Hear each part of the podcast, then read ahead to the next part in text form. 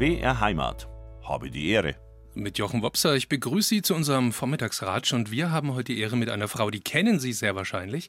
Denn Marianne Scheu-Helgert war viele Jahre präsent im Programm von BR Heimat als Gartenexpertin hat sie uns hier bei Habe die Ehre Monat für Monat teilhaben lassen an ihrem Wissen rund um Wohngärten und Nutzgärten, um Gemüse, Obst, Zierpflanzen im Garten und auf dem Balkon. Jetzt ist sie in den beruflichen Ruhestand eingetreten als Leiterin der Gartenakademie Veitshöchheim und eben auch als BR Heimat Gartenexpertin. Aber jetzt ist sie nochmal hier und zwar bei mir und es freut mich sehr.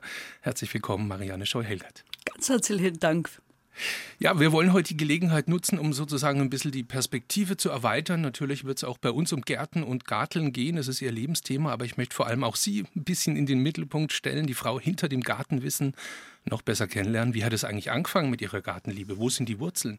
Was für einen Gärtnerinnen-Typ sind Sie privat? Und wie schaut er aus, der eigene Garten daheim im Weinort Güntersleben nördlich von Würzburg?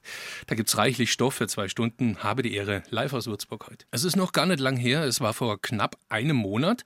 Am 24. März, da hat Marianne Scheu-Helgert ihre Abschiedssendung gegeben als langjährige Gartenexpertin eine Institution im Programm von BR Heimat. Frau Scheu-Helgert, wenn Sie jetzt auf diese Sendung zurückblicken, vier Wochen ist es her, welche Gefühle und Gedanken kommen da?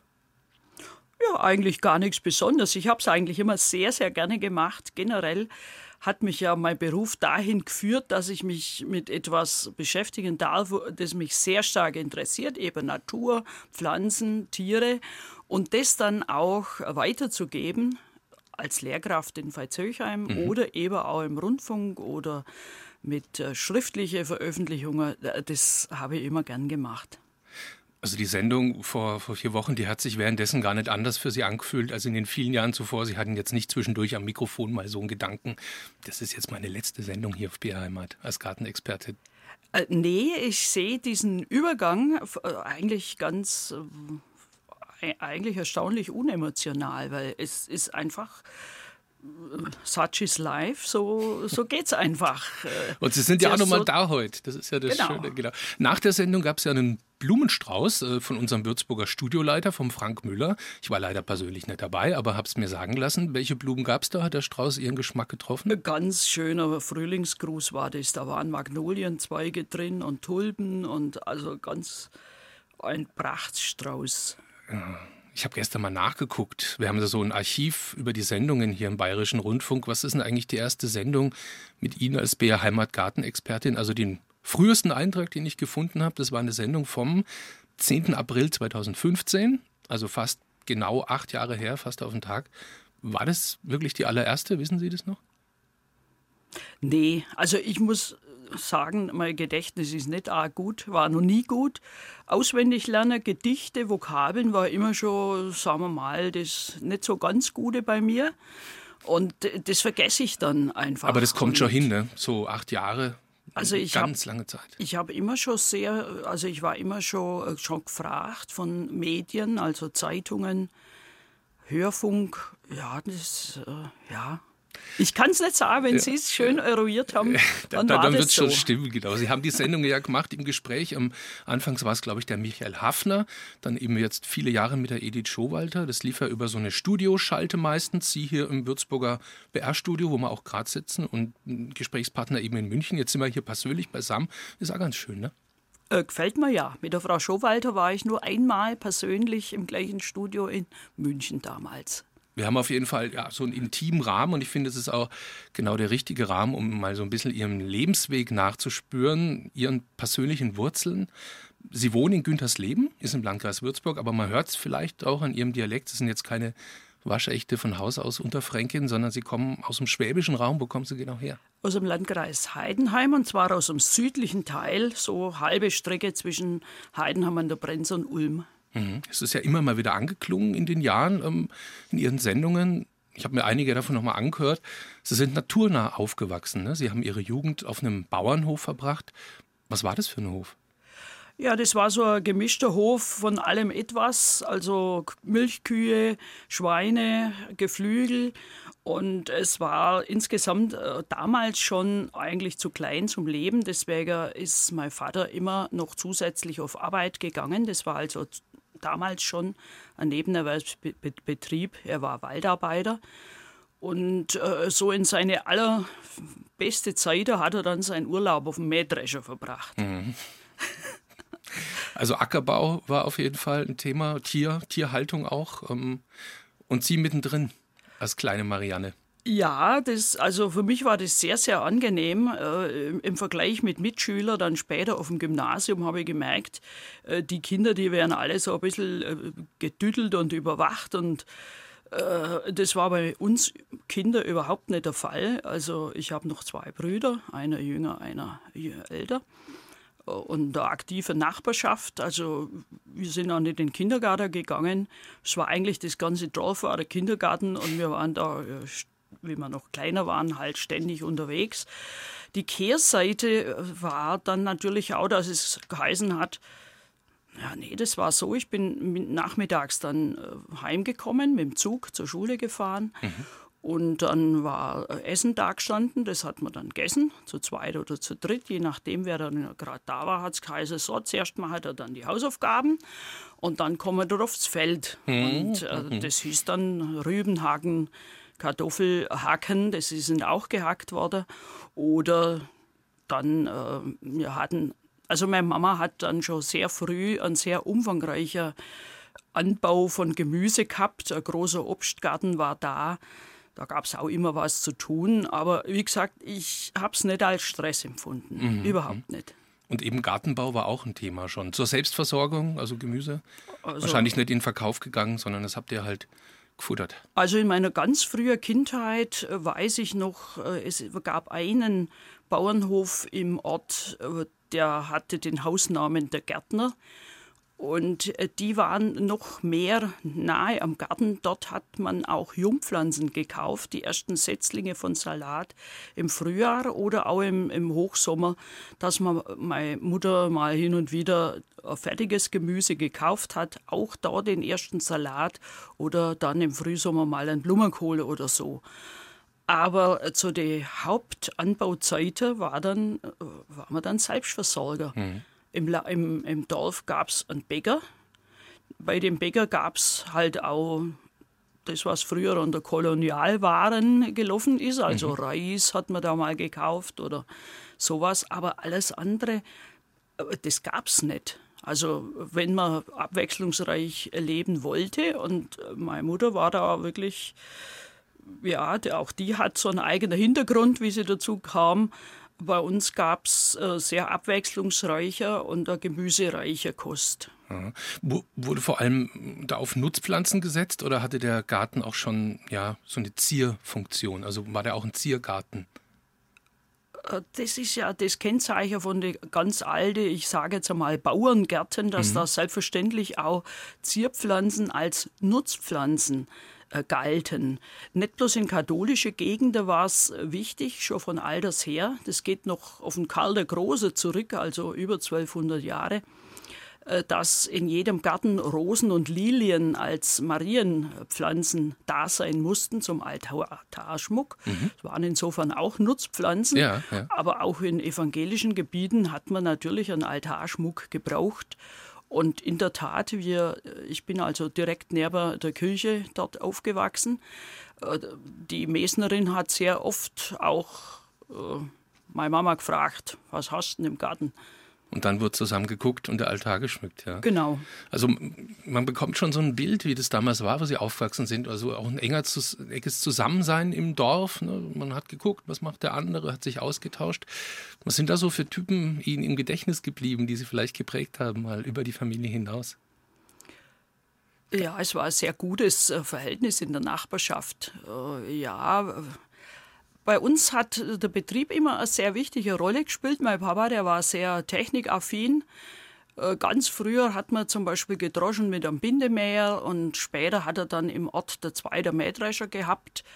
Und äh, das waren natürlich auch damals schon sehr teure Geräte und das hieß dann natürlich, dass er dann auch, so ein Gerät muss ja eingesetzt werden, dass er dann eben auch für andere gedroschen hat. Im Haushalt waren wir technisch auch ganz vorne. Wir Kinder haben ja oft den Urlaub bei der Verwandtschaft verbracht und ich kann mich erinnern, eine andere Tante, da ist man dann äh, vor dem Sonntag ins Gefrierhaus gegangen. Mhm. Wir hatten eine eigene Gefriere. Also schon sehr früh. Ich weiß gar keine Zeit, wo wir noch kein Gefriergerät hatten. Also da waren wir gut ausgestattet. Aber was jetzt so äh, Vergnügen war, äh, waren wir nicht so gut ausgestattet. Wir haben also sehr spät einen eigenen Fernseher gehabt. Und ich kann mich gut erinnern, dass man so Weltmeisterschaften äh, beim Nachbar geguckt hat. Also weil der hat schon gekommen, ja. Genau, der ja. hat schon einen Fernseher gehabt. Und wie wir dann einen Fernseher gehabt haben, bei der nächsten WM ist man dann wieder zum Nachbar, weil der hatte da dann schon einen Farbfernseher. Okay, da konnte man die Trikots dann doch besser unterscheiden. ja, genau. genau. ja, Sie haben ja mal in einem, in einem, Gespräch, das wir schon mal geführt haben, von so einem Leihoper erzählt. Auf den wollte ich auch ein bisschen hinaus. Was war das für ein, für ein Typ, dieser Leihoper? Was steckt da dahinter? Ja, den kenne ich natürlich nicht, aber das ist die Person, die praktisch das gartenbauliche Leben meiner Mutter geprägt hat. Meine Mutter ist Jahrgang 25 und äh, dazu muss ich sagen, mein leiblicher Großvater ist leider im Jahr 32 verunglückt.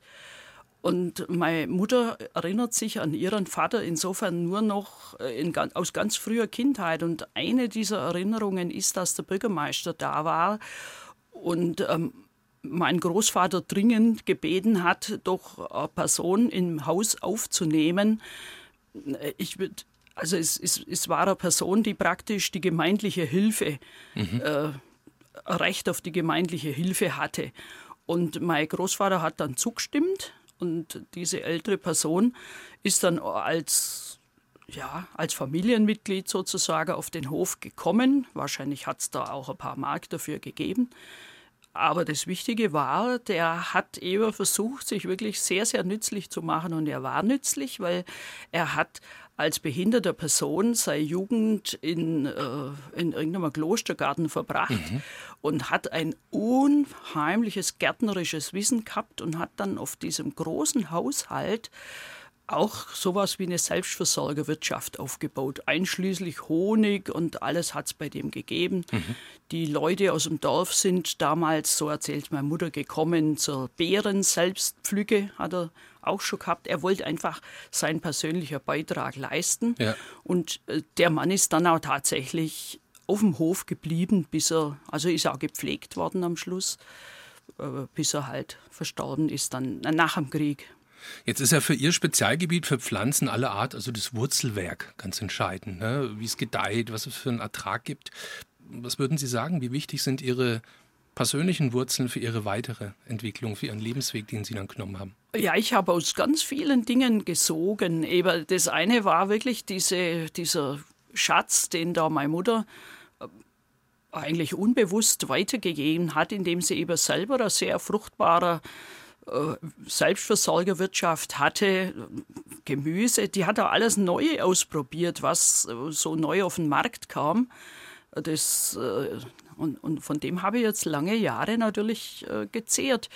Ich weiß zum Beispiel, in ganz früher Jugend gab es keinen Chinakohl. Und der ist dann irgendwann, man hat eigentlich alles ausprobiert und was sich bewährt hat, das ist geblieben. Aufgewachsen ist sie auf einem Bauernhof am Südrand der Schwäbischen Alb. Marianne Scheu-Helgert, über Jahrzehnte die Ansprechpartnerin für Freizeitgärtner, Freizeitgärtnerinnen an der Bayerischen Landesanstalt für Weinbau und Gartenbau in Veitshöchheim in Unterfranken.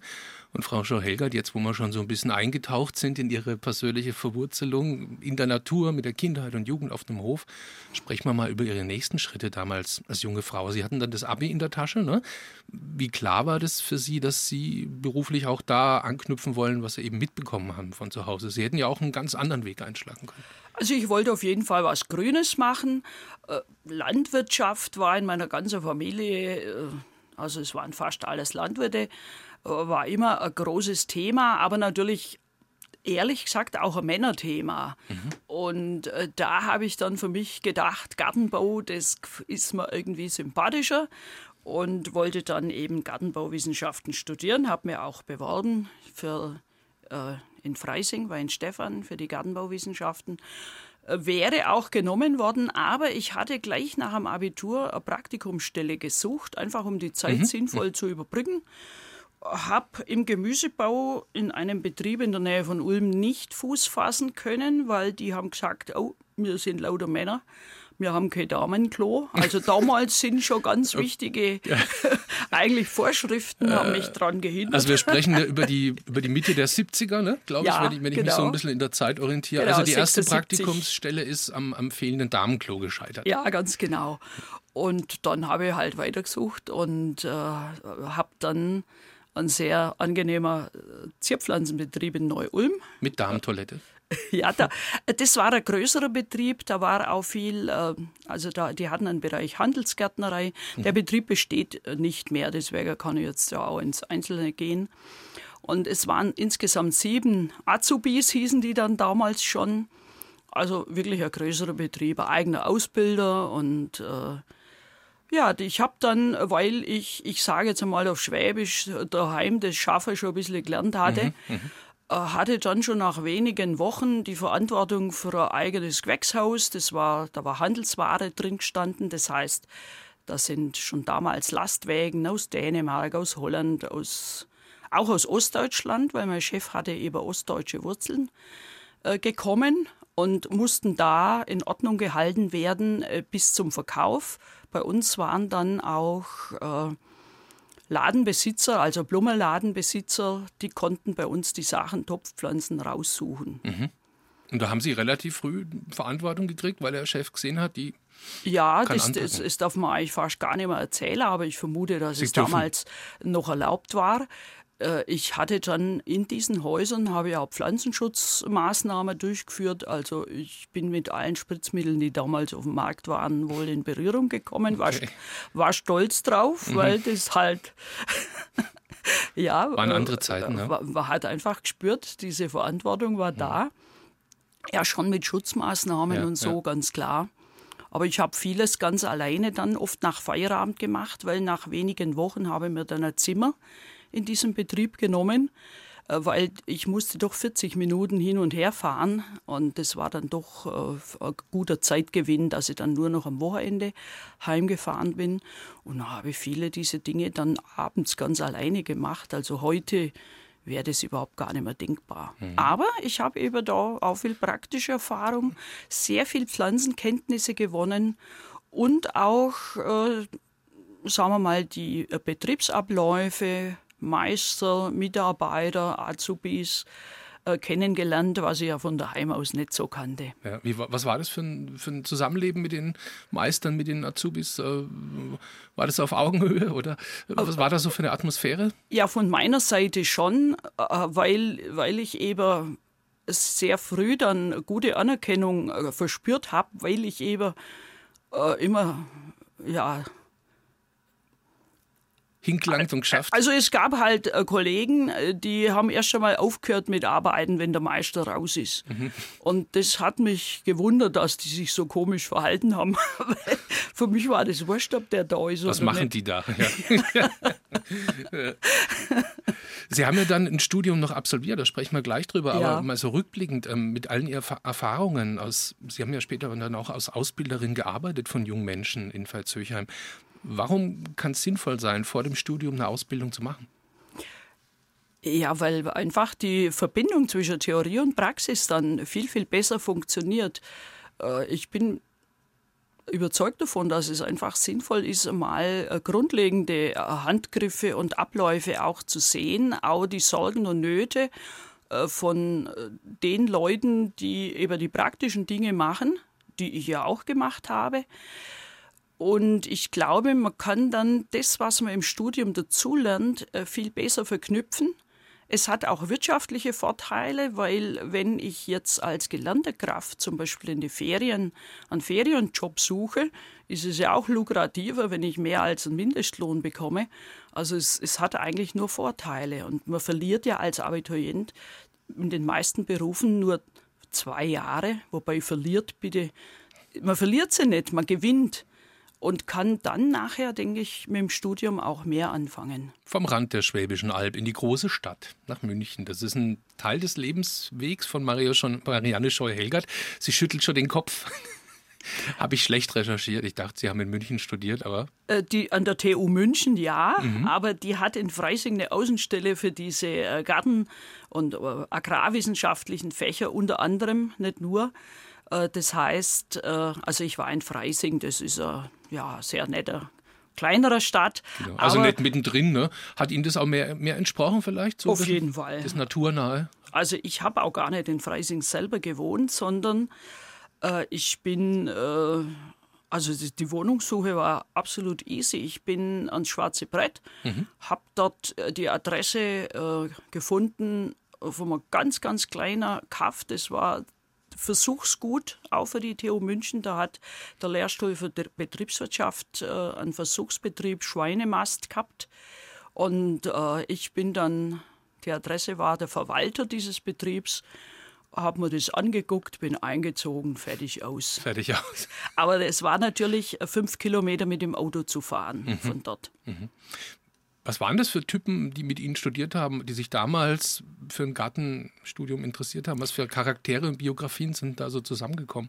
Also das ist damals ein boomendes äh, Studiengebiet gewesen, sowohl Landwirtschaft als auch Gartenbauwissenschaften. Von Jahr zu Jahr äh, gab es mehr Interessenten.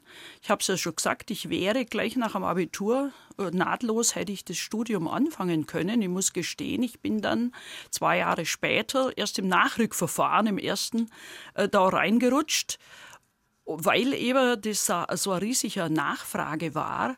Und die Grundvorlesung fand dann eben äh, statt gemeinsam mit Landwirten und auch Ökotrophologen, also die Hauswirtschaftswissenschaften.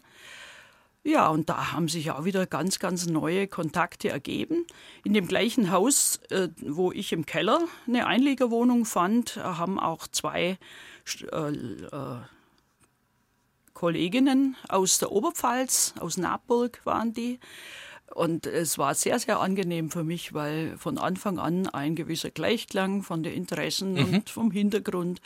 Also ich habe mich sehr, sehr wohl in Freising äh, gefühlt, all die Jahre, bin aber tatsächlich die ganze Studienzeit in diesem Haus äh, geblieben, wogegen die anderen dann irgendwann einmal ins Wohnheim nach Freising gezogen sind. Und was gab es da für, für Menschen? Waren da ähm, schon so, sagen wir mal, sehr naturnahe, vielleicht Bio-Interessierte? Äh, Der andere war vielleicht, ähm, ja. hat zu Hause ein riesiges Gärtner, Gartenanwesen gehabt und wollte da irgendwie einsteigen? Oder was waren es für Menschen, die da zusammengekommen sind? Also hochinteressant, äh, weil eben das ich habe unheimlich viele Leute kennengelernt, übrigens auch ein Familienmitglied der Familie von Habsburg war in mhm, meinem mhm. äh, Studiengang. Also Hochadel kann man sagen. Ne? Auf jeden Oder? Fall. Ja. Ein sehr angenehmer äh, Kommilitone, muss ich wirklich sagen. Und auf der anderen Seite war ein äh, Anthroposoph mit dabei, der mittlerweile leider verstorben ist, äh, der mir die Augen für die Biolandwirtschaft und insbesondere für Demeter geöffnet hat, wo mhm. ich ein bisschen skeptisch war vorher. Aber der konnte mir das richtig äh, mit Begeisterung vermitteln. Hat mir bis heute viel gebracht. Ja, und alles dazwischen. Also es waren Leute, die ja, einfach alles dazwischen, also vom Naturfreak also, bis zum äh, Kollege, der vielleicht dann im Endeffekt doch mehr betriebswirtschaftlich, ja. also landwirtschaftliche Betriebswirtschaft äh, ausgerichtet war. Also die ganze Vielfalt des Gartens und des Gartenthemas hat sich da auch eben im, bei, in der Studentenschaft äh, abgebildet. Ja. Gibt es noch Kontakte zu manchen? Also hat sich da was ja. gehalten? Mhm. Ja, ja, auf jeden Fall. Die sind viele, manche von denen sind übrigens dann auch in äh, die Medien gegangen. Mhm. Also eine war dann Lektorin im Verlag. Äh, eine von meine zwei, die im, im, Haus waren, die hat einen Biolandwirt in Waldshut äh, geheiratet. Also alles Mögliche ist da passiert. Wie international war das Studium ausgerichtet? Also hat man sich da auch zum Beispiel mit beschäftigt, mit Gärten in anderen Kulturen, also meinetwegen in Asien? Das ist ja auch so ein Einfluss, der bei uns ähm, zusehends spürbar wird. So asiatische Einflüsse. Also hat, hat man sich tatsächlich auch kulturgeschichtlich irgendwie mit anderen Einflüssen mit anderen Ländern befasst? Also Landschaftsarchitekten gab es in Freising auch, aber ich habe ja Gartenbauwissenschaften, mhm. wo mehr das Anbau und das Betriebliche im Vordergrund stand. Also ich habe dann schon Leute kennengelernt aus dieser Architekturseite, aber also Gartentypen und auch Freizeitgartenbau, Privatgartenbau hat in meinem Studium jetzt nicht so die Rolle gespielt. Wie praktisch war das Studium? Also war das, hat sich das mehr so im Hörsaal und im, im Labor abgespielt oder seid ihr auch tatsächlich raus und habt das die Gartenschaufel in die Hand genommen? Äh, das nicht. Es war allerdings Vorschrift bis zur Prüfung, dass man mindestens ein halbes Jahr Praktikum machen musste. Also alle meine Kommilitonen haben im Prinzip auch mal pausiert und äh, mussten sich da einen Praktikumsbetrieb suchen. Ich nicht, weil ich meine Praktikumspflicht ja schon durch die Ausbildung vorher äh, praktisch genü erledigt hatte. Ich bin aber trotzdem in den Semesterferien öfters in verschiedene Betriebe gegangen und habe da einfach ja, praktisch gearbeitet. Die praktische Arbeit kannte ich von zu Hause, eben auch in der Mithilfe bei unseren zwei oder besser gesagt sogar drei Gärten, die meine Mutter betrieben hat. Ja, also das war dann das Praktische. Ansonsten, ja, Exkursionen muss ich noch. Also ich habe von mhm. Anfang an habe ich schon sehr, sehr gerne Lehrfahrten gemacht. Ich, und bin auch heute noch überzeugt, auch nach meiner Unterrichtstätigkeit an der Fachschule in Veitshöchheim, dass äh, Betriebsbesuche ganz, ganz wichtig sind. Und dabei muss man natürlich den Betrieb, die Betriebsabläufe ganz genau beobachten und Erfahrungen aufnehmen. Und ganz besonders wichtig ist aber auch die Betriebsleiterpersönlichkeit, die man da immer äh, kennenlernt weil man da eben Einflüsse auch mitbekommen kann und, gucken kann, wie machen es denn andere, was kann ich vielleicht für mich übernehmen. Was waren so die, die prägenden Erkenntnisse, die Sie dann auch selber ja, für sich nutzen konnten, als Sie selbst Lehrerin waren an der Landesanstalt für Weinbau und Gartenbau in Veitshöchheim? Ja, indem ich eben auch äh, möglichst viele Gelegenheiten genutzt habe, mit den jungen Leuten in Betriebe zu kommen, ins Gespräch mit Betriebsleitern zu kommen. Ich habe das als Auszubildender schon äh, kennengelernt, weil in Ulm, Neu-Ulm war damals eine sehr, sehr aktive Junggärtnergruppe. Wir sind damals schon zum Beispiel nach Südtirol äh, gefahren, weil ich einen äh, Kollegen aus Südtirol dort kennengelernt habe. Und auch im Studium war ich und noch eine Kollegin uns ist es gelungen, schon im ersten Studienjahr bei der großen Exkursion mitzufahren. Die ging damals nach Baden-Württemberg ins Rheintal. Mhm. Ja, und ich kann da nur schwärmen. Also Blicke über den Tellerrand sind wichtig. Ganz wichtig. Habe die Ehre, Bea Heimat ist bei Ihnen. Mein Name ist Jochen Wopser. Ich bin im Gespräch mit Marianne Scheu-Helgert, eine der Gründungsmütter der Bayerischen Gartenakademie in Veitshöchheim, kann man schon so sagen. Ne? Sie haben die auch geleitet bis zu ihrer Pensionierung vor kurzem. Eine Schwäbin mit Studium in München-Freising, verschlägt es nach Unterfranken, nach Veitshöchheim, ist nicht nur bekannt wegen Fast nach den Franken, sondern eben auch Standort der Landesanstalt für Weinbau und Gartenbau. War das so ein Wunschwechsel für Sie, nach Franken zu kommen oder sind Sie dahin delegiert worden? Ich bin dorthin delegiert worden. Ich habe ja dann nach dem Studienabschluss äh, mich gleich äh, für das Refer Referendariat im Landwirtschaftsministerium beworben und bin auch genommen worden. Und äh, bin auch sehr froh drum, weil äh, der öffentliche Dienst, also damals hat er keinen so guten Ruf gehabt, weil natürlich äh, das auch zunächst wenig lukrativ war. Die freie Wirtschaft hat dort sehr viel mehr geboten mhm. am Anfang. Mhm.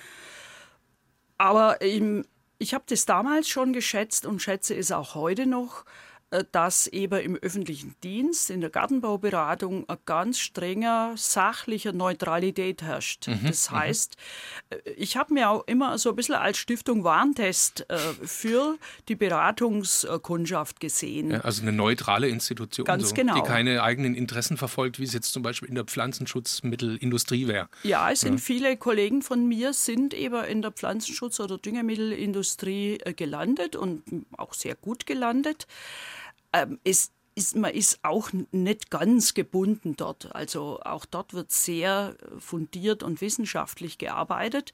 Aber letztlich äh, ist natürlich doch die eigene Firma im Vordergrund und äh, in meiner gartenbaulichen Beratung äh, konnte ich das immer ganz, ganz neutral machen. Einfach die Firma bietet das, die bietet das und äh, wenn man Versuche gemacht hat, kann man natürlich das auch genau so kommunizieren. Mhm dass einfach mit dem Produkt besser, das andere Produkt hat die und die Nachteile. Also Stiftung Warentest oder Ökotest. Ganz passt, genau. Passt vielleicht auch. Also so ein bisschen verkappt und das ja, habe ich ja. eigentlich immer sehr, sehr geschätzt. Sie sind ja hier hergekommen nach Unterfranken, ähm, ja, wurden mit einer Mentalität konfrontiert, sage ich mal, oder durften die kennenlernen und erfahren. Auch klimatische Bedingungen sind hier besonders. Wie haben Sie das wahrgenommen, äh, als Schwäbin hier in Unterfranken anzukommen? Als Reingeschmeckte sind Sie gut aufgenommen worden? Sehr gut gut, weil äh, es ist eine Weinbaukultur hier und äh, weinbaulich orientierte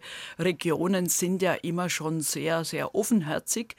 Weinbau war mir insofern nicht ganz fremd, weil meine Großmutter aus einer Weinbauregion stammt, aus einem Weinbaubetrieb in der Nähe von Stuttgart. Und gut, ich hatte jetzt lange Jahre hier nichts mit Weinbau zu tun, nur als äh, Genießer natürlich ja, zwischendurch. Ja. Aber äh, ja. Es war schon so eine, ja. Kein Problem. Das, genau. Beim Wein kommt man ja auch gut ins Gespräch. Richtig. Und spätestens, äh, gut, ich habe mich dann im Dorf hier auch Gott sei Dank wieder niederlassen dürfen, mhm. im Nachbarort von Veitshöchheim. Und äh, am Anfang ist man noch sehr viel heimgefahren, auch wie die Kinder sehr klein waren, habe ich äh, sehr viel Wert darauf gelegt, dass die einen guten Kontakt mit beiden Großeltern-Ehepaaren hatten, also sowohl mit meinen Eltern als auch mit den Eltern meines Mannes, die in Weiden in der Oberpfalz gewohnt haben da, aber spätestens dann mit der Kindergartenzeit äh, bekam ich dann im Ort schon sehr intensiver Kontakt mit mhm. meinen Mitbürgern. Das ergibt sich dann automatisch. Ja. Und Sie haben ja auch dann eine ähm, Funktion gehabt, wo man sowieso in Kontakt kommt. Ähm, ich glaube 1986 war es, da ist an der Landesanstalt eine Einrichtung etabliert worden, die hieß, ein bisschen hölzerner Titel vielleicht, Informationsstelle für Haus- und Kleingärtner. Und es war damals tatsächlich eine einmalige in Deutschland einmalige Einrichtung. Ähm, was war denn das, das Ziel dieser neuen Anlaufstelle für Freizeitgärtner? Also in den 80er Jahren war die Nitratdiskussion sehr, sehr stark. Also einfach das Bestreben, die Werte im Grundwasser und auch in der Nahrung äh, niedrig zu halten. Äh, es gab umfangreiche Regelwerke dann für den Erwerbsgartenbau. Und gerade im Gemüse spielt Nitrat eben in der Weise eine Rolle. Ich brauche eine gewisse Nährstoffmenge, sonst klappt es mit dem Gemüse nicht. Auf der anderen Seite darf es nicht zu viel sein. Also es ist damals sehr, sehr viel Wissen erarbeitet worden. Und dann ist halt diese große Gruppe der Freizeitgärtner, die man nicht mit so einem gesetzlichen Regelwerk überziehen kann, aber trotzdem möchte, dass dort in den Gärten auch vernünftig gewirtschaftet wird. Und das war eigentlich so der Beweggrund, mhm. dass man von der äh, Verwaltung her, also aus dem Bayerischen Staatsministerium, auf die Idee kam, jawohl, wie, das ist etwas Sinnvolles, dass man einfach diesen Freizeitgärtnern zur Hand geht, dass vernünftig in Maßen gedüngt wird. Auch Pflanzenschutz war damals noch ein größeres Problem als heute, weil einfach sehr viele Leute gleich als erstes nach dem Spritzmittel, nach dem mhm. richtiger gefragt haben. Und da konnte ich die letzten 30 Jahre das tatsächlich beobachten, dass sich das geändert hat. Wie war das dann am Anfang? Man, das war was Neues, diese Einrichtung, die gab es nicht. Man wollte auch was erreichen, äh, also Stichwort Pflanzenschutz, ein bisschen Verhaltensänderung vielleicht auch. Gab es da so eine Skepsis am Anfang? Jetzt kommen die Studierten da von der Landesanstalt und wollen uns sagen, wie wir unseren Freizeitgarten kultivieren sollen? Also diese ersten Jahre in der Informationsstelle waren für mich persönlich auch sehr, sehr fruchtbare Jahre, weil äh, wir hatten so ein bisschen ein Tandem. Ich war so die ganz junge Kollegin. Ich hatte ja meinen Referendariatsabschluss, der war damals noch nicht einmal zwei Jahre her, also so, so ganz junges Dingelchen sozusagen. Und äh, ich habe dann aber einen Mitarbeiter bekommen, das war äh, der, Betriebs-, der ehemalige Betriebsleiter von, äh, von unserem Gemüsebauversuchsbetrieb. Und das war also ein richtiger Mentor eigentlich mhm. für mich, weil das war auch einer, der sowohl in Theorie und Praxis sehr, sehr fundiert unterwegs war. Ja. Und von dem habe ich gemüsebaulich sehr, sehr viel äh, gelernt. Und wie waren dann so die Begegnungen mit den unterfränkischen Freizeitgärtnern, wenn Sie da als junge Frau äh, mit schwäbischen Wurzeln gekommen sind, haben Sie die ernst genommen oder mussten Sie da also auch mal ein bisschen... Die, die schwäbische Sprache ist natürlich schon immer äh, sehr intensiv zur Kenntnis äh, genommen worden. Aber aber ich habe es nicht als Hindernis empfunden. Nee, aber ich also ich ja schon, wenn, man, wenn man da halt kommt mit einem neuen Angebot, das gab es vorher nicht, Sie als junge Mitarbeiterin, sind Sie da auf offene Ohren gestoßen? Äh, wir natürlich? hatten dort einen roten Teppich ausgerollt, weil äh, die Gründung der Informationsstelle hatte auch, also war auch von den Verbänden des Freizeitgartenbaus gewünscht. Und äh, für die war das quasi wie eine Wunscherfüllung und mit denen haben wir dann sehr intensiv zusammengearbeitet. Der Garten ist ein Lebensraum und ein Sehnsuchtsort für uns Menschen und es buchstäblich seit Menschen gedenken. In besonderer Weise gilt es auch für meinen Gast, Marianne Scheu-Helgert. Und gemeinsam wollen wir uns gleich in der zweiten Stunde mal kulturgeschichtlich dem Garten nähern. Was gibt uns dieser Ort? Was finden wir da? Und einen ganz bestimmten Garten, den nehmen wir uns äh, detaillierter vor, nämlich den privaten Garten von Marianne Scheu-Helger, daheim in Günthers Leben. Wie schaut der Garten von jemandem aus, der scheinbar alles übers Garteln weiß? Die Antworten gibt's gleich in Stunde 2 von Habe die Ehre, hier auf BR Heimat.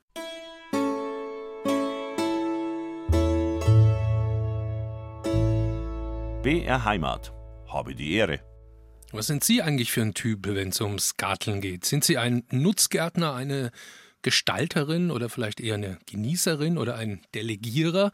Das sind jedenfalls ein paar Gärtnertypen, die soziologische Studien herausgearbeitet haben. Und ich bin ziemlich sicher, dass Marianne Scheu-Helgert schon mit all dieser Typen zu tun gehabt hat in ihrer langen Laufbahn als Gartenexpertin. Über Jahrzehnte hinweg hat sie Haus- und Kleingärtner beraten in verschiedenen Funktionen an der Landesanstalt für Weinbau und Gartenbau in Veitshöchheim. Und jetzt gleich tauchen wir ein in die botanische und gesellschaftliche Vielfalt der Freizeitgärten und Gärtner. Wir sprechen über Statussymbole und Trends, über Kontinuität und Wandel und vor allem auch darüber, warum uns Menschen das Garteln eigentlich so gut tut. Ich habe die Ehre der Vormittagsratsche auf BR Heimat heute live aus Würzburg und es ist so ein reichhaltiges Feld, das Marianne Schau-Helger zu ihrem Lebensthema gemacht hat. Der Garten, den erforscht und bearbeitet sie in Theorie und Praxis. Frau Scheu-Helgert, inwiefern ist der Garten als äh, Forschungsgebiet und als Lebensraum vielleicht ein Paradies für Sie? Ja, es ist für die ganze Menschheit, ist der Garten ein Paradies. Ich meine, äh, es, es ist ja nicht umsonst, dass eine Geschichte, der Ursprung des Menschen in einem Garten sich über Jahrtausende gehalten hat, das unterstreicht für mich die Bedeutung des Gartens für alle. Und wenn man durch die Geschichte durchgeht oder wenn Sie heute ein herrschaftliches Schloss aus dem Mittelalter oder aus späterer Neuzeit betrachten, zum gescheiter Haus gehört auch ein gescheiter Garten. Mhm. Das ist eigentlich durch die Jahrhunderte, durch die Jahrtausende nie in Frage gestellt worden. Es gibt ägyptische Grabzeichnungen von Gärten. Also Garten war immer ein Thema. Und das eben über Kulturen und Jahrhunderte, Jahrtausende hinweg. Gehen wir mal in die biblische Überlieferung rein. Die haben Sie ja gerade schon auch angedeutet und ich natürlich auch so ein bisschen auf den Weg gebracht mit dem Paradies. Der Garten Eden, ähm, Ursprungsort des Menschen, dann die Vertreibung aus dem Paradies, ist dann damit aus dem Garten eine Art Sehnsuchtsort geworden?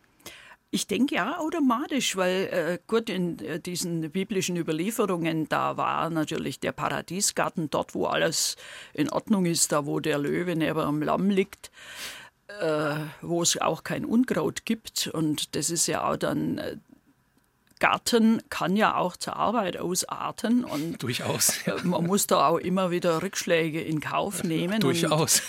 das ist eben dann das Leben des Menschen. Das ist ja diese, dieser biblische Spruch: äh, Dornen und Disteln soll dein Acker tragen. Das heißt, äh, von Anfang an war natürlich klar, wer sich mit pflanzlichem Anbau beschäftigt, der muss auch mit Rückschlägen mhm. rechnen mhm. und muss da durch.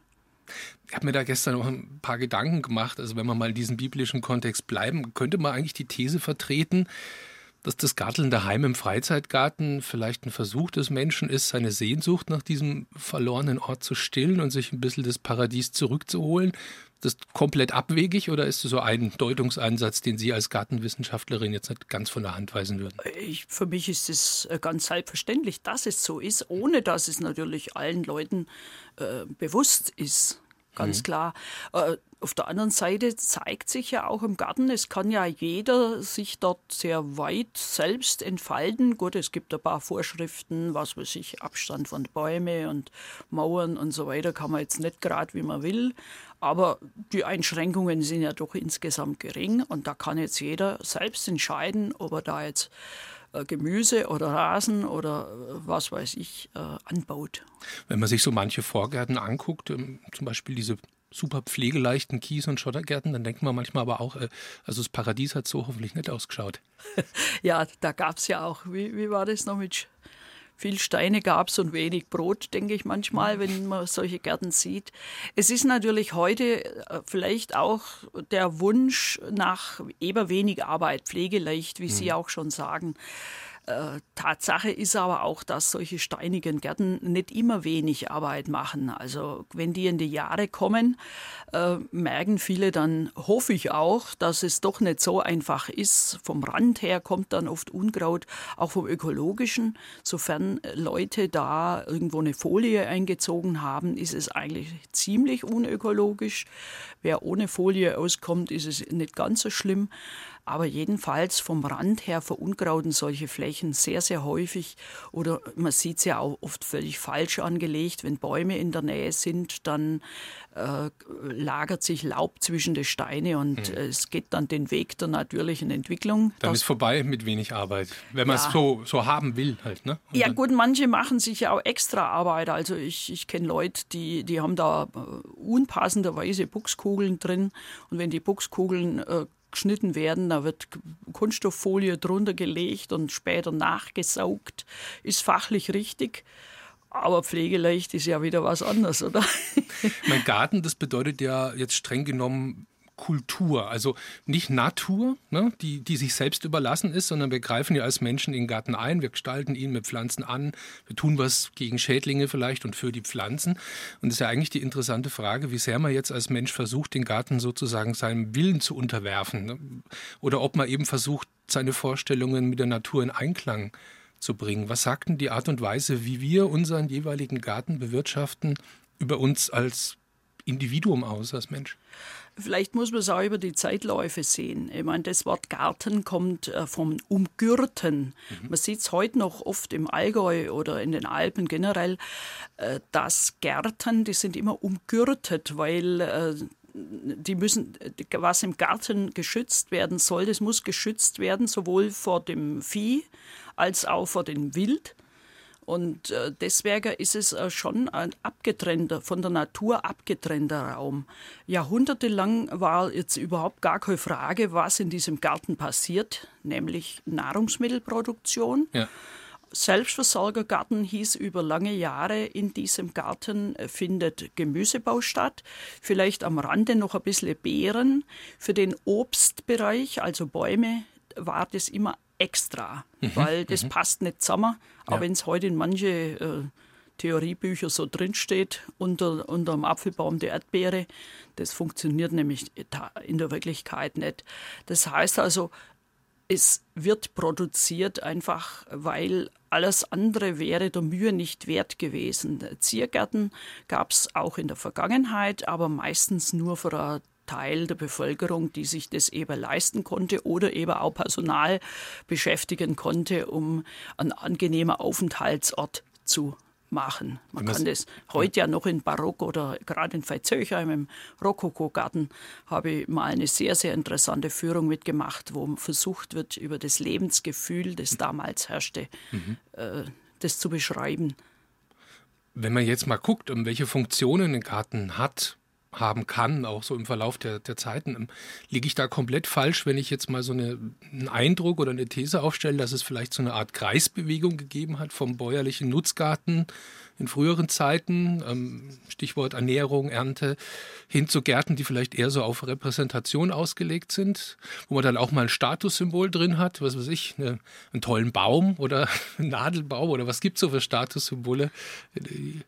Also ich denke, in der Vorkriegszeit war es tatsächlich so, dass Nutzgärten sind und das zierende Element kann natürlich auch im Nutzgarten sein. Mhm. Gerade Bauerngärten, wo eigentlich Staudenschmuck genau. äh, schon äh, von Haus aus mit dazugehört. Und auch Obstbäume können ja sehr schön sein. Gerade jetzt im Moment blühen bei uns ja. die Kirschen auf. Also ja. Äh, da brauche ich keine Zierkirsche äh, extra. Bestimmte Gesellschaftskreise haben natürlich früher schon repräsentativ oder als Aufenthaltsraum Wohngarten. Bei uns ist es eigentlich dann erst, man kann das eigentlich ist auch wieder meine persönliche Lebensgeschichte in der Beobachtung. Die 60er, 70er Jahre, das war die Zeit, wo Supermärkte aufkamen. Mhm. Und das lief parallel mit der Umgestaltung der Gärten, so nach dem Motto, oh, ich, ich baue doch meinen Salat nicht mehr an, der ist ja im Supermarkt so billig. Und ich kann mir das jetzt leisten, meinen Garten einzusäen, Rasen und damals gehörte ja dann als Statussymbol die Blaufichte. Ganz wichtig, die Blaufichte. Rein. Oder die ja. Zuckerhutfichte. Mhm. Und äh, die konnten sich jetzt im Klimawandel, äh, kann man die nicht mehr halten. Also die, ja. die sind so zu heiß und trocken, äh, die sind mittlerweile eigentlich wieder verschwunden. Da war das quasi so eine Art Repräsentation. Ähm, du, ich äh, kann mir es auch leisten, ne, das alles im, zuzukaufen. Ganz ich, genau. ich habe das nicht mehr nötig. Ich habe da jetzt meine tolle äh, Blaufichte drinstehen. Und was ich vorhin meinte mit dieser Kreisbewegung, irgendwie habe ich ja schon den Eindruck, dass in den letzten Jahren wieder mehr so zu diesem Nutzgarten vielleicht eine Renaissance äh, besteht. Ne? Dass man wieder Obst und Gemüse aus dem eigenen Anbau mehr schätzt. Also ist, ist das was, was Sie auch beobachten? Ja, auf jeden Fall. Also ungefähr diese Bewegung Urban Gardening, ich sage immer die Rückkehr der Gärten in die Stadt, mhm. Äh, das war so um die Jahrtausendwende natürlich von USA in New York. Bei uns hat es dann so um 2010 so richtig eingeschlagen dass es da Seminare gab, auch Städte. Die Stadt Andernach ist ja da berühmt geworden, weil die einfach von sich aus, von oben herab, aus der Verwaltung praktisch, geschaut hat, dass in den Gartenanlagen auch Nutzpflanzen wieder stehen. Äh, Gärtnern in Gefäßen, in Containern. Äh, äh ich habe mal eine alte Frau gehört, die hat gesagt, oh, das schaut ja aus wie nach einem Krieg bei euch auf der Terrasse. Bei Ihnen zu Hause? Nee, nicht, nicht über mhm. meinen, äh, weil mhm. ich, ich baue lieber im Land an. Ich habe ja Beete, aber in der Stadt geht es ja oft nicht anders. Und da war das dieser Kommentar und da, äh, das ist mir jetzt gerade eingefallen, weil Sie sagen, das Rückkehr und Kreisbewegung. Also die hat sich da an die Nachkriegsjahre erinnert, wo auch jeder in der Stadt versucht hat, irgendwo noch eine Kartoffel oder sonst was anzubauen. Und jetzt geht die Gartentüre auf und wir dürfen eintreten in den Privatgarten von Marianne Scheu-Helgert, die über Jahrzehnte hinweg bei der Bayerischen Gartenakademie Veitshöchheim Freizeitgärtner beraten hat. Äh, Frau Scheu-Helgert, Ihr Garten ist nicht in Veitshöchheim, sondern zehn Kilometer nordöstlich in Güntersleben. Ich habe das jetzt versucht, ja so ein bisschen plastisch zu schildern mit dem Eintritt in Ihren Garten, aber haben Sie überhaupt eine Gartentüre? Nein, also bei mir gibt es auch keinen Zaun. Deswegen habe ich auch keinen Teich, äh, weil das doch ein gewisses Restrisiko bietet. Also bei mir ist alles offen, wobei es ist natürlich so gestaltet durch Sträucher, Bäume, dass es auch nicht einsehbare Zonen gibt. Daraus schließe ich jetzt aber mal, wir haben ja schon so ein bisschen über verschiedene Funktionen eines Gartens gesprochen, also Stichwort Ernährung, aber auch Rückzugsraum ne, ist ja eine Funktion, die für Menschen wichtig ist. Sie wollen jetzt nicht unbedingt ganz für sich sein, abgeschieden von der Welt da draußen, weil sonst hätten Sie ja eine hohe Hecke überall rum. Ja, das stört mich auch bei manchen Leuten, dass sie einfach äh, als erstes so eine Gefängnishof-Mauerartige äh, Hecke oder auch ein Bauwerk um sich herum machen. Äh, meiner Meinung nach kommt es manchmal dahin, dass es äh, diesem äh, Grundgesetzsatz Eigentum verpflichtet äh, widerspricht. Also ich denke schon, mit Grundbesitz geht für mich auch einher, dass ich versuche, der auch meiner Umgebung etwas zu bieten. Jetzt gefällt natürlich nicht alle das, was ich da mache. Mit dem muss man dann leben. Was machen Sie denn? Man kann ja im Radio Ihren Garten nicht sehen, das liegt in der Natur des Mediums, aber das Tolle ist ja, man kann so innere Bilder erzeugen. Nehmen Sie uns doch mal mit in Ihren Garten, entwickeln Sie mal den Garten vor unserem inneren Auge. Was würden wir da sehen? Wie schaut es da aus? Also der Garten äh, erstreckt sich schon rund ums Haus rum und äh, hat ganz, ganz verschiedene Bereiche. Also im Vorgarten, der geht nach Süden raus. Da habe ich einen naturnahen Standort, wo eben naturnahe Gewächse und auch pflegeleichte und an die Trockenheit angepasste Gewächse sind. Hinterm Haus ist ein größerer Gemüsegarten, der ist umrahmt mit äh, Beerensträuchern. Und äh, da gibt es auch eine Reihe Spindelobst. Ja, und jetzt kommt mein Mann ins Spiel. Mhm. Der ist nämlich äh, hat der gleiche Beruf wie ich, ist mehr landschaftsgärtnerisch ausgerichtet und mehr baumschulerisch. Also der hat alle Praktika, die er gemacht hat, in, in Baumschulen gemacht. Ist insofern wirklich ein Gehölz- und Staudenexperte. Und äh, der kümmert sich eben um das Baumobst, was da vorhanden ist. Und dann habe ich noch einen großen Hühnerhof. Mhm, so, und mhm. das und die, die schwirren da so mitten drin rum? Oder? Die Hühner, die haben einen großen Freiauslauf und da ist auch tatsächlich eine Rasen. Nee, es ist nicht Rasen, es ist mehr eine wiesenartige Situation. Da muss man natürlich auch mähen. Ja, insgesamt ist mein Garten jetzt gestalterisch vielleicht nicht so vorbildlich. Es ist im Prinzip ein Lehrgarten für eigene Zwecke, ein Lehr- und Experimentiergarten, weil ich sehr vieles, womit ich mich theoretisch beschäftigen musste oder durfte, dann einfach auch persönlich ausprobiert habe. Und äh, dadurch kann ich mir kann ich da auch besser Wissen vermitteln über Dinge, die ich dann halber selber im Garten ausprobiert habe. Wenn man experimentiert, dann geht halt auch mal was schief. Ne? Richtig. Und deswegen gartenbaulich ist ja jeder Mann, der da irgendwie in der Publizistik tätig ist oder im Verkauf, will immer wieder was Neues. Und dieses Neue habe ich sehr häufig ausprobiert und kann dann einfach unterscheiden, ja, das war jetzt so eine Eintagsfliege und das andere, das müssen wir unbedingt übernehmen. Da gehört bei mir zum Beispiel jetzt die Süßkartoffel dazu oder auch die Gemüsesoja. Das sind absolut tolle Empfehlungen für den Garten. Und anderes ist halt nach wie vor ein bisschen schwierig, risikobehaftet. Diese Arbeitsteilung, die Sie da äh, pflegen mit Ihrem Mann, ist vielleicht da gar nicht so schlecht, dass man sich da gegenseitig nicht reinpfufft. Ist ja immer ganz schön, wenn jeder so sein Ding hat. Das haben wir wunderbar im Griff. Das funktioniert wirklich ganz toll. Also was Gehölze anlangt, da bin ich ganz und gar zurückhaltend. Er ist zurückhaltend für Gemüse. Wir unterstützen uns gegenseitig natürlich. Er ist zum Beispiel ein begeisterter Komposter, mhm. der natürlich wieder dem Gemüsegarten äh, zugutekommt. Es gibt Querverbindungen. Ganz sozusagen. genau. Ja. Äh, wo wir uns manchmal ein wenig ins Gehege kommen, das ist der Staudenbereich. Er unterrichtet dieses Fach auch in Veitshöchheim, also er ist da wahrscheinlich der bessere Experte, aber ich beschäftige mich selbst auch sehr gerne mit Stauden, ja. weil die einfach dem Garten Kontinuität verleihen und auch, ja, da sehe ich den pflegeleichten Garten, wenn da Stauden ins Spiel kommen, die zum Standort passen. Mhm.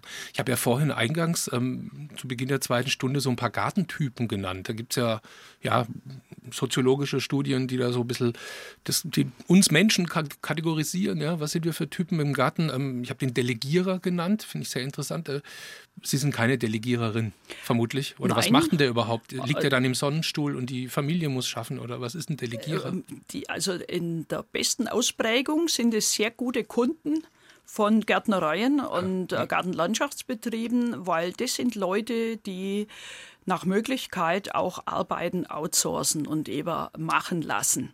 Mhm. Äh, die wollen da wenig äh, selber. Es sind auch oft Leute, die wenig Zeit haben, mhm. die vielleicht viel unterwegs sind unterwegs sein und Gartenbau in Hardcore-Form, das äh, verstreckt sich auch schlecht. Also das sind die besten Kunden, die man so haben kann. Ja, also als Gartenbaubetrieb, weil die dann auch das Laub genau. zusammenrechnen lassen und so weiter. Ja, die lassen sich anlegen. Äh, jetzt zum Beispiel demnächst Blumenkästen mhm. wunderbar pflanzen. Das sind sie auch fachlich auf der richtigen Seite. Also das ist, ist durchaus. Äh, aber Sie sind ganz gut. anders, logisch. Sie sind keine Delegiererin, sondern Sie machen es halt selbst, ne? Ich will ja lernen. Ich will ja für, für meine Berufstätigkeit und für mein Hobby lernen. Und deswegen mache ich natürlich sehr vieles selber. Bin da insofern ein schlechterer Kunde. Ich bin natürlich wieder ein guter Kunde, wenn es darum geht, irgendwelche Neuigkeiten mir zu besorgen. Mhm, mh. Und ähm, Ihr Garten ist ja größtenteils einsehbar. Schauen die Leute dann auch mal und gucken, was macht die Schau Helgert? Wie schaut es bei dir aus? Ah, hm. Äh, den Gemüsegarten sehen Sie Gott sei Dank nicht so gut, weil mein äh, Gartenreich hatte natürlich vor allem die letzten zwei zwei Jahre eine ganz, ganz große Schwäche, weil nämlich, ich sage immer, mein Personal schwächelt. Mhm. Und Personal, das ist natürlich mein Mann, der sehr stark beschäftigt ist ja. und ich. Ja. Müssen Sie mal wieder ein bisschen. Äh, ja. ja. also da ist noch ein wenig Defizit. Ich hoffe die nächsten Wochen, dass ich jetzt besser noch loslegen kann, dass es einfach von Pflegezustand von der Gartenkosmetik, die hatte ich ja schon angesprochen, Gartenkosmetik dahingehend, dass es doch ansehnlich bleibt. Und die Geschmäcker sind natürlich auch verschieden. Mein Vorgarten, der ist ansehnlich. Da bin ich auch fachlich sehr zufrieden damit, weil er eben ansehnlich ist und wenig Arbeit macht, einfach von der Pflanzenkollektion. Und da kommt da manchmal wieder was Neues dazu rein und dann gucke ich, bewährt sich's oder bewährt sich's nicht. Wenn sich's nicht bewährt, trauere ich ihm kurz oder lang nach. Und wenn sich's bewährt, na bleibt's da. Habe die Ehre. Live aus Würzburg mit Jochen Wopser im Gespräch mit Marianne Scheu-Helgert, seit Jahrzehnten Gartenexpertin und ähm, Frau Scheu-Helgert seit vergleichsweise kurzer Zeit auch Jungwinzerin, wenn ich das mal so ausdrücken darf, in ihrem Wohnort in Güntersleben. Das ist ja ein Weinort, ne? da gibt es eine, eine, eine recht kleine, aber feine Lage, Sommerstuhl. Es liegt also nahe in Güntersleben, Weinbau zu betreiben, eine ganz äh, weit hergeholt, aber Sie haben das relativ frisch für sich entdeckt als studierte Gartenbauspezialistin. Was hat den Ausschlag gegeben, jetzt auch noch mit dem Weinbau selbst anzufangen? Also ich habe in der Zeit, als meine Tochter Weinprinzessin im Ort war, das war 2012 bis 2014, sehr, sehr viele Winzer aus ganz Unterfranken kennengelernt. Mhm. Ich habe ja schon kleiner weinbaulicher Hintergrund, familiär und dann natürlich auch gute Kontakte innerhalb der Bayerischen Landesanstalt für Weinbau und Gartenbau, wo es ja extra die Winzer gibt. Ja, und es hat mich immer schon sehr angesprochen. Ich habe insbesondere auch immer schon den Spruch gehabt, bei der Winzer können mir Gärtner, was Öffentlichkeitsarbeit, äh, zugehen auf die Öffentlichkeit, mhm, mhm, noch sehr, sehr viel lernen. Und das habe ich auch immer schon versucht. Und am Schluss hat es dann ganz gut geklappt, dass ich jetzt auch praktischer Winzer bin. Sie haben ja, Sie haben es vorhin angedeutet, ne? früher schon mal mitgeholfen bei der Lese, vielleicht auch. Als das kind. war der Onkel, wenn ich es richtig erinnere, genau. von der ersten Stunde äh, im wo war das genau? Im Remstal. Im Remstal. Das ist ja. äh, Großhebach ja. bei Stuttgart. Also Sie waren jetzt nicht komplett äh, unbeleckt sozusagen, aber trotzdem ist es doch ein bisschen was anderes. Haben sich dann vorher noch, soll ich sagen, einen Hintergrund drauf geschafft und Kurse mitgemacht oder gesagt mit Ihrem Mann, wir legen jetzt einfach mal los hier im Sommerstuhl. Ja, auf der einen Seite für einen Gärtner ist es natürlich äh, salopp gesagt nur halt nur eine, eine weitere Kultur dazu. Mhm. Aber was ich bei den Winzer sehr stark bewundere, ist, die kennen ihre Kultur in- und auswendig. Äh, mhm. Gerade auch in der Landesanstalt, da werden winzige Details beforscht, die auch nachher wichtige Konsequenzen haben.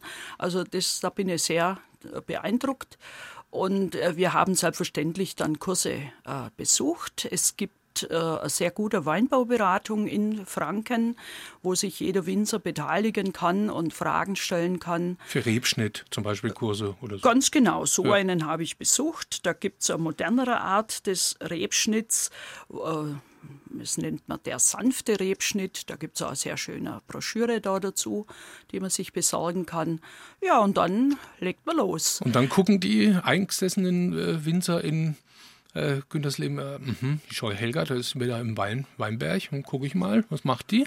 Ja, Kommen so, da die Kommentare dann auch? So Newcomer, die werden ja. natürlich kritisch beäugt. Klar. Das ist übrigens auch etwas, was ich aus der Kindheit her kenne. Landbau findet immer vor aller Augen statt. Ja, ja. Und damals sind viele Leute noch im Feld gewesen, wo man sich auch begegnet hat beim äh, Rüben hacken etc. Und so ähnlich ist es jetzt im Weinbau, empfinde ich das auch. Es ist sehr viel Handarbeit damit verbunden. Also die Lese ist das geringste. Es wird jetzt demnächst, wenn uns die Fröste verschonen, im Mai losgehen. Die Maifröste, Fröste, ja, die Eisheiligen. Mit, mit Ausbrechen. Mhm. Also es wird ja der Ertrag äh, wesentlich reduziert, weil das eine wichtige Qualitätsfrage ist. Ja, und äh, da begegnet man sich und äh, ich merke schon, äh, die sind schon so kritisch, wenn da so, so reingeschneidet oder herkommen.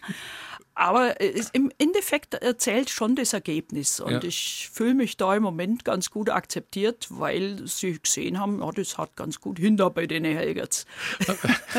was, was, haben Sie denn für, für Trauben? Also, ich habe die Sorte Bacchus, mhm. die ja nach wie vor sehr begehrt ist. Mhm. Das ist also, klimaempfindlich, glaube ich, ne, oder hitzeempfindlich? Ja, mich stört immer ein bisschen, dass, ja, das liegt gleich auf der Hand und es ist auch in der Tat so dass die Bacchusrebe am allerersten Sonnenbrand bekommt. Aber man kann als Winzer vorbeugen. Man darf nicht ganz so arg ausblättern wie bei den anderen Sorten.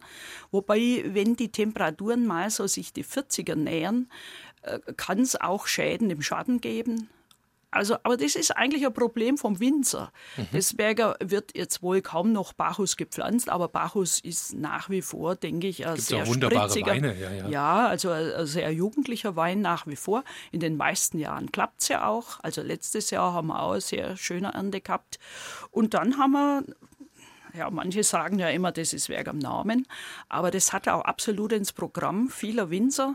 Kommt jetzt die Scheurebe? Die Scheurebe. Ja, jetzt wollte ich ja gerade genau. sagen, die Scheu, Sie müssen ja eine Scheurebe, eine Scheuhelgertrebe eigentlich. Nee, äh, die heißt Scheurebe ja, und die schon. haben wir äh, 2017 äh, gepflanzt mhm. und die ist jetzt wunderbar im Ertrag. Ach, super.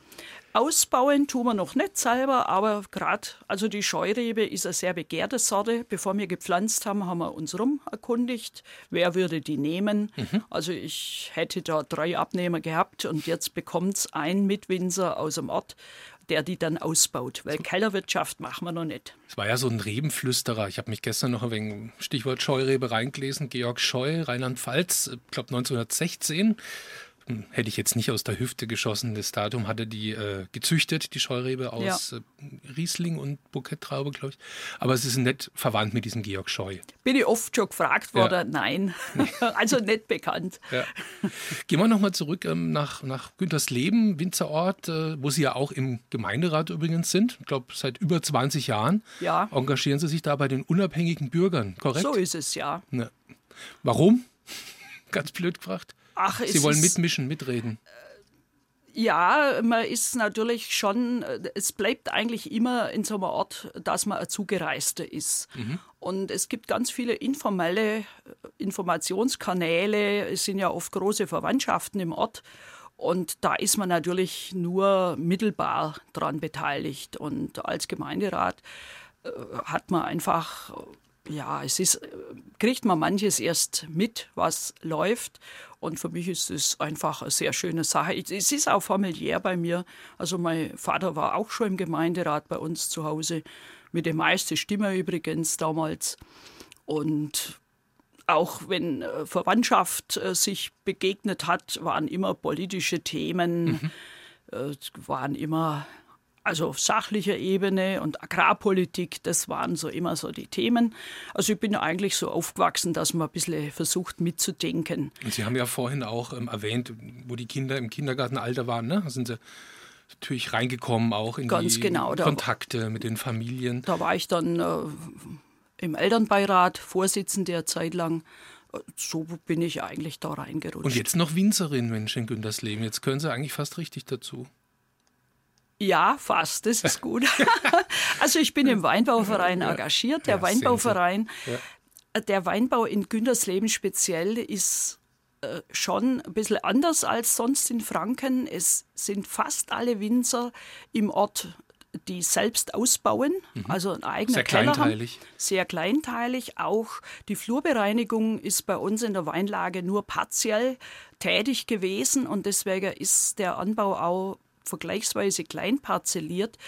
Und es gibt Gott sei Dank auch noch immer viele Winzerfamilien, wo auch der Nachwuchs sehr aufgeschlossen ist. Also jetzt gerade auch der Abnehmer von meiner Scheurebe, das ist ein Weinbaubetrieb, wo jetzt die nächste Generation im Moment schon übernommen hat. Und das ist sehr, sehr erfrischend und die sind alle mit sehr, sehr hohem Engagement mit dabei. Und da gibt es auch Veranstaltungen und die diese Veranstaltungen, die klappen auch nur, weil viele Familien dort einfach zubuttern und helfen und mit dabei sind. Und das ist jetzt eigentlich eine wunderbare äh, Überleitung. Also wir haben noch ein bisschen was vor hier in der Stunde, aber nicht mehr ganz so viel Zeit. Aber Stichwort Veranstaltungen, jetzt können wir schon mal so einen kleinen Werbeblock einschieben. Ich habe natürlich investigativ recherchiert äh, am 7. Mai in Güntersleben. Da wird diese Kleinteiligkeit äh, des Winzerinnen und Winzertums sozusagen erlebbar. Was haben wir da am 7. Mai in Güntersleben? Am 7. Mai gibt es eine Weinverkostung und zwar in einem Winzerhof. Und da präsentieren sich alle Winzer, die Lust und Zeit haben zum Mitmachen. Ich weiß nicht, wie viele es heuer sein werden, vielleicht sechs oder sieben, die ihre besten Produkte äh, da präsentieren. Und wer das möchte, der kann für 12 Euro sich da durchkosten, so hm. viel wie er will. Wenn er bloß einzelne Weine probieren will, kann er auch. Und übrigens kann er die ganze Familie mitnehmen. Äh, nicht zum Wein trinken, weil es wird auch Kaffee und Kuchen geben. Also 7. Mai, Günthers Leben, heißer Tipp. Die Liebe zum Garten, die höret nimmer auf. Und ich denke mal, erst recht nicht, wenn man sich ein ganzes Berufsleben lang mit Gärten befasst hat, tausende von Freizeitgärtnern beraten hat, so wie Sie es gemacht haben, Frau Marianne Scheu-Helgert bei der Gartenakademie und auch als BR Heimatgartenexpertin über viele Jahre. Jetzt ist ja der sogenannte Ruhestand da, ne? Aber ich stelle mir vor, Sie haben es ja vorhin auch schon mal angedeutet, anders als bei anderen Menschen im Rentenalter, die da eben komplett dann abgeschnitten sind von ihrem Berufsleben. Bei Ihnen ist das Gartel ja noch da. Ihren Garten gibt es noch. Ne? Es gibt noch Leute, die was wissen wollen. Es gibt persönlichen Forschungsdrang. Das ist jetzt kein so krasser Bruch. Ja, das stimmt und das beruhigt mich auch. Und deswegen empfinde ich das jetzt auch gar nicht so belastend, diesen Übergang. Das ist einfach jetzt die Zeit und so ist es. Und ich kann jetzt natürlich meine Zeit freier einteilen. Ich kann ich äh, werde nach wie vor Fachartikel äh, verfassen oder jetzt auch für solche Gespräche zur Verfügung stehen. Vorträge werde ich halten, also ein paar habe ich schon gemacht. Ich kann das auch dosieren, mhm. weil im Berufsleben habe ich teilweise wirklich sehr eng getaktet Vorträge gehalten und jetzt kann ich das so nach Gusto auseinander dividieren. Und wenn man sie buchen will, dann kann man sich aber schon noch an sie wenden. Die, ja. ja, ja. Und dann kommen sie und tragen vor. Was sind da die Themen, die, Themen, die, die jetzt gerade drängen oder die Sie interessieren, gerade für Vorträge? Also im Moment ist natürlich äh, sehr stark, gerade jetzt wieder nach dem Jahr 22, das Thema Klimawandel. Mhm. Schwerpunkt der ganze Garten oder auch äh, der äh, Gemüsebereich. Wie kann man reagieren? Wie kann man auch Nutzen davon ziehen? Es gibt ja auch den Nutzen. Äh, viele Leute fällt erst einmal ein, äh, Sommer heiß und trocken. Das stimmt, da kann man auch umgehen damit, Bodenpflege, Mulchen. Äh, der Klimawandel beschert uns Gemüsegärtnern aber auch eine neue Jahreszeit. Es wächst unheimlich viel von Oktober bis Januar, Februar. Mhm. Das kann man super ausnutzen. Ich habe mich von Beginn an schon sehr stark mit dem Boden als solchen beschäftigt und nach wie vor. Wie kann ich den Boden fruchtbar halten? Das ist jetzt wieder gerade im Klimawandel ein besonders wichtiges Thema geworden, weil der Boden soll auch möglichst lang und viel Wasser speichern. In den Staudenbereich bin ich so ein bisschen durch Eigenstudium reingeschlittert. Das interessiert mich wirklich sehr stark. Ich kenne mich auch draußen sehr gut aus. Also das ist ein Projekt, das auch schon von Jugend an ist.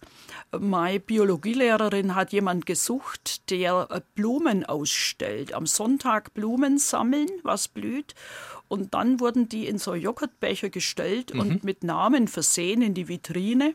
Und sie hat sich vorgestellt, dass das im Klassen, äh, reihum geht, das ist an mir hängen geblieben. Das habe ich also jahrelang gemacht, Sonntagsspaziergang und dann die Blume ausgestellt. Deswegen beunruhigt es mich immer, wenn ich draußen in der Natur was sehe, was ich nicht kenne. Und dem gehe ich dann gleich nach. Also da gibt es tatsächlich noch was, was ich nicht kenne. Gehen wir mal rein, ins, äh, zurück ins Programm von BR Heimat. Morgen Freitag ist ein besonderer Tag hier. Um 10 beginnt die erste Sendung äh, mit ihrem Nachfolger, dem neuen BR Heimatgartenexperten Hubert Ziegler.